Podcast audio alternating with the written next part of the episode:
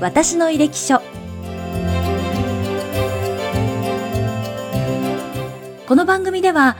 医療の第一線で活躍されている先生方にこれまでの医療人としての反省と医療に対する考えをお聞きしていきます。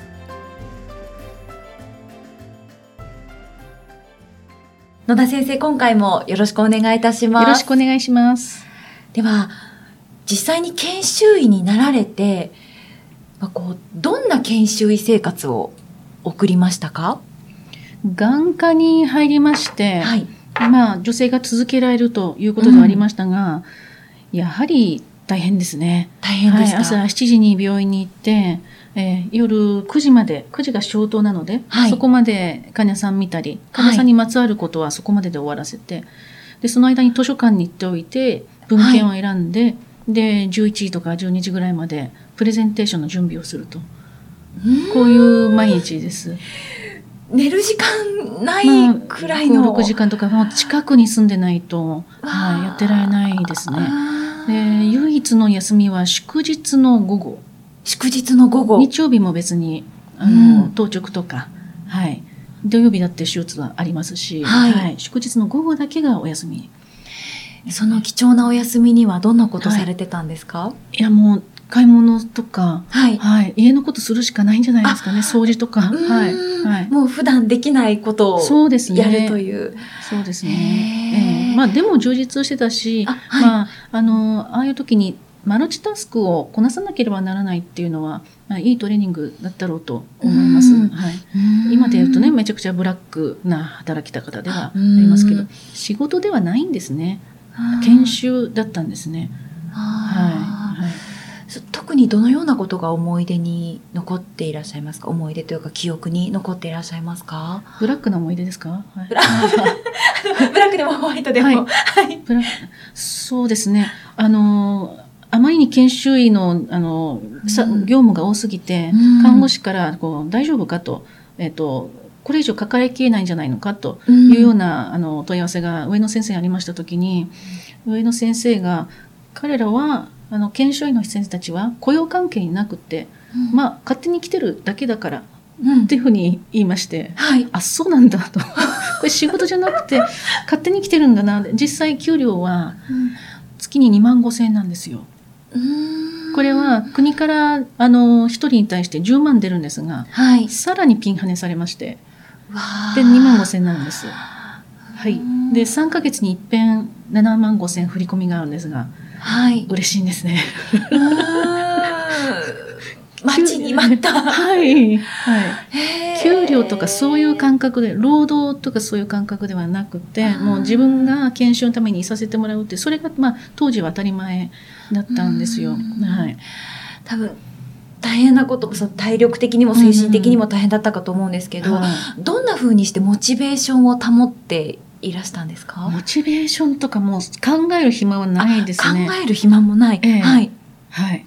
考えなかったですね。あもうとにかく何でしょうやることが次から次へとやってくるみたいな。そうですね。あの、目の前にいる人それから、うん、オペの予定。で病棟で看護師さんが呼んでいる。でもどれも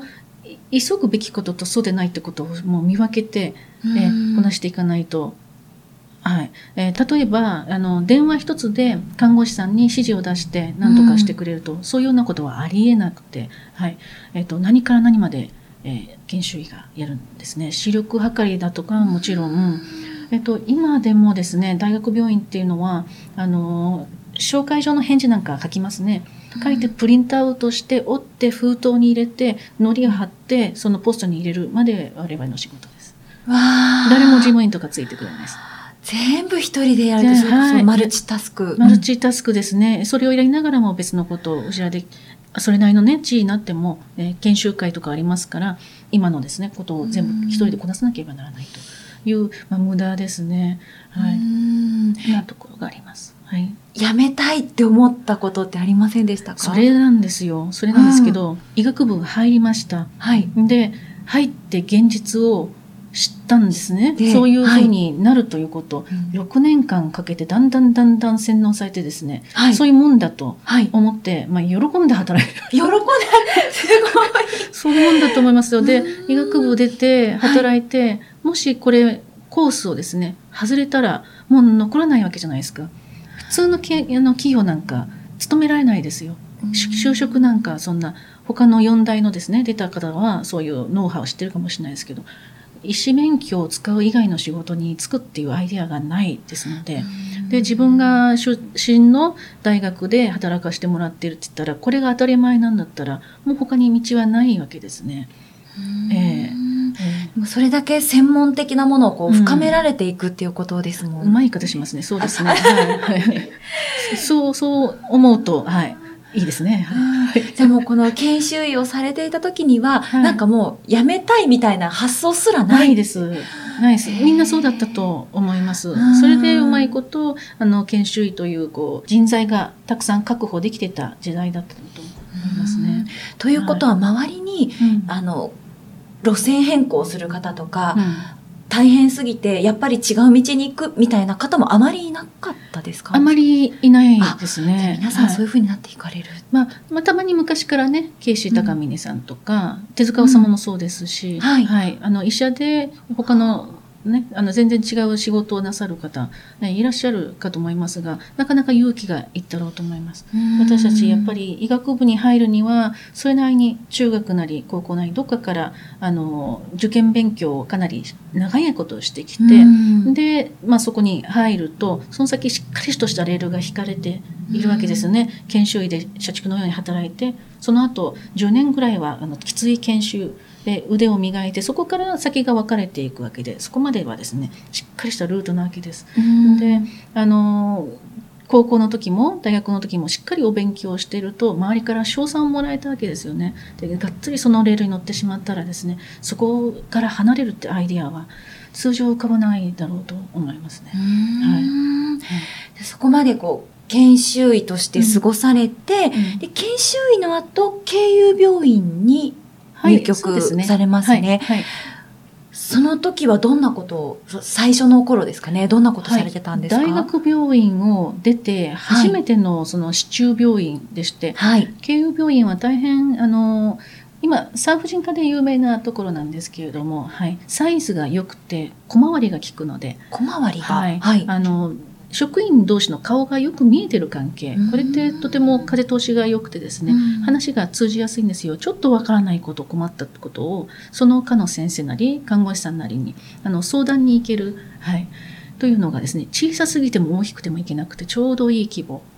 だでしたね。ですから、あの、大変勉強になりまして、あの、今までの勉強する医学じゃなくて実践していく医学を、はい、そこで初めて患者さんとの対話がどれだけ大事かってことをあの思い知らされた、そういう経験もした病院です。はい、その対話が大事だなって思われたきっかけで、どんなきっかけがありましたか？そうですね、うん、あのまあ誰というわけなく少しずつなわけなんですけども、はい、どんな手術でも、はい、えー、目の白内障の手術でもそうです。その担当医がよく自分の話を聞いてくれて、うん、コミュニケーションが取れてると、えー、ちょっとした不具合もでもですね、うん、あの精一杯やってくれて嬉しかったと。あの手術に付加価値が加わるんですね、はい、でも逆に自分の話よく聞いてくれなくって一律あの紋切り型の手術を提供されるような場合にはあのどうしても不具合が残るんですね。あのそれが白内障の手術で関係ないこうかゆみだったりどういうのに出てくるかは人によると思うんですけどもちょっとしたことですね何か残るんですよ。はい、それは本当で患者さんの気のせいではないと思います。ですからあの満足していただける結果を出すためにはあの手術だけが腕だけが全てではなくてですねあの求めるものをあの探索するとね、ねいうことはとても大事だなと思いますね。はい、どうしてもねこう技術が大事みたいに思ってしまいそうな気もしますけれども、うん、やっぱりこう対話をしてヒアリングをしてっていうことが大事なんですね。はい、言葉っていうふうにね、1回目でもおっしゃってましたけれども。特にまぶたの手術って本当そうで、はい、顔ってって人によってみんな違いますよね。はい。えーで顔をいじる手術機能的な手術であるんですけれども見かけの面もつきまとってくるわけなんです。それをどういうふうなあ手術にするかで別に美人にするとかそういう意味ではなくって、えっと目を大きくするそして機能的に取り戻すという手術であるんですがパッチリさせたいのかあんまり上げないでほしいかそれとか傷は残ってもいいからあの顔の雰囲気変えないでほしいとか、うんえっと逆に顔変わってもいいから長持ちさせてほしいとかいろいろ要望あるわけなんですね。えこれはその患者さんによって考えが全然違いますので、そこを術前に話でですね聞き出しておくわけです。うんどんな風にしてほしいかっていうことですね。ですでほとんどの人がそこまで考えないで病院に来てますから、えー提案選択肢をいくつもですね示しまして、で選んでもらうんですが、えー選び方もよくわかんない高齢の方はですねそんなこと全然考えたことなかったですというような方には、えっといくらかお話しして、えーえっとその中の雰囲気でですね変わりたい感じかあの保守的な感じかっていうのを、あの見出していくんですね。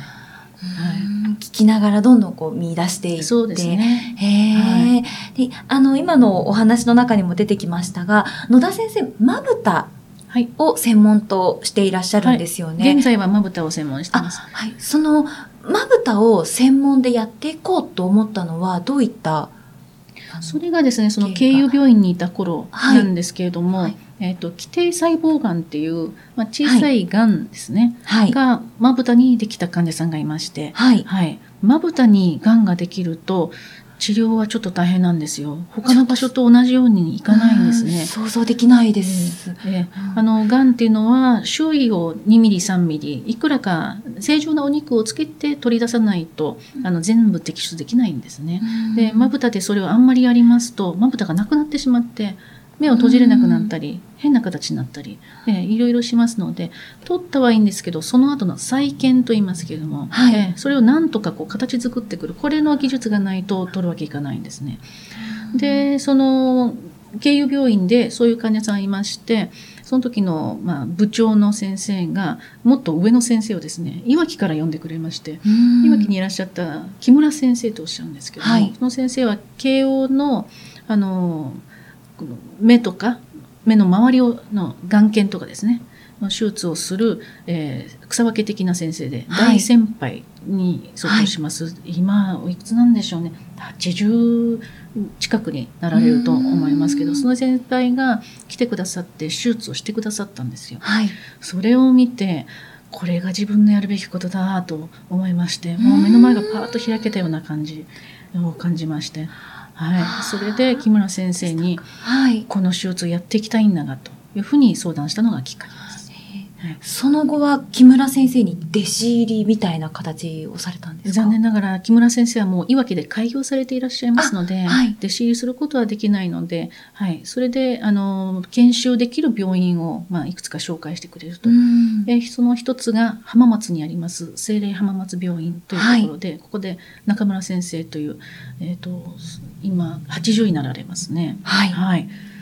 この音体のところでですね、はい、2年間修行させていただいて、はい、それで慶応に戻ってきて、はい、うん一人でやり始めたと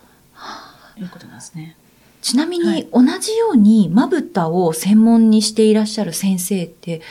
あのたくさんいらっしゃるんですか？あまりたくさんいないですね。うんでいたとしても白内障ですとか緑内障ですとかそういったものをやりながらたまにまぶたの手術もするとはい。う形式がほとんどなんですね。うん私の場合はまぶたに専念させていただいているのでこういう恵まれた環境の先生はそんなにたくさんいらっしゃらないと思います。うんはいでもまぶたに関して悩んでいる方とかうんからしたら、本当野田先生に出会えたらすごく幸運なとても救われる思いのすることですよねきっと。で持っていただけるようにうんなんとかしたいと思ってます。はいでそして野田先生はですね1回目の番組でもお話ししましたがお子様がいらっしゃるんですよね。はいですので次回はまあそういったご家庭とお仕事の両立ですとかフリーランスという働き方などについてもお聞きできたらと思います。また次回もよろしくお願いいたしますよろしくお。願いします。私の履歴書。この番組は USCI ジャパン株式会社の提供でお送りしました。インタビュアーは私、高山ゆかりでした。次回の配信をどうぞお楽しみに。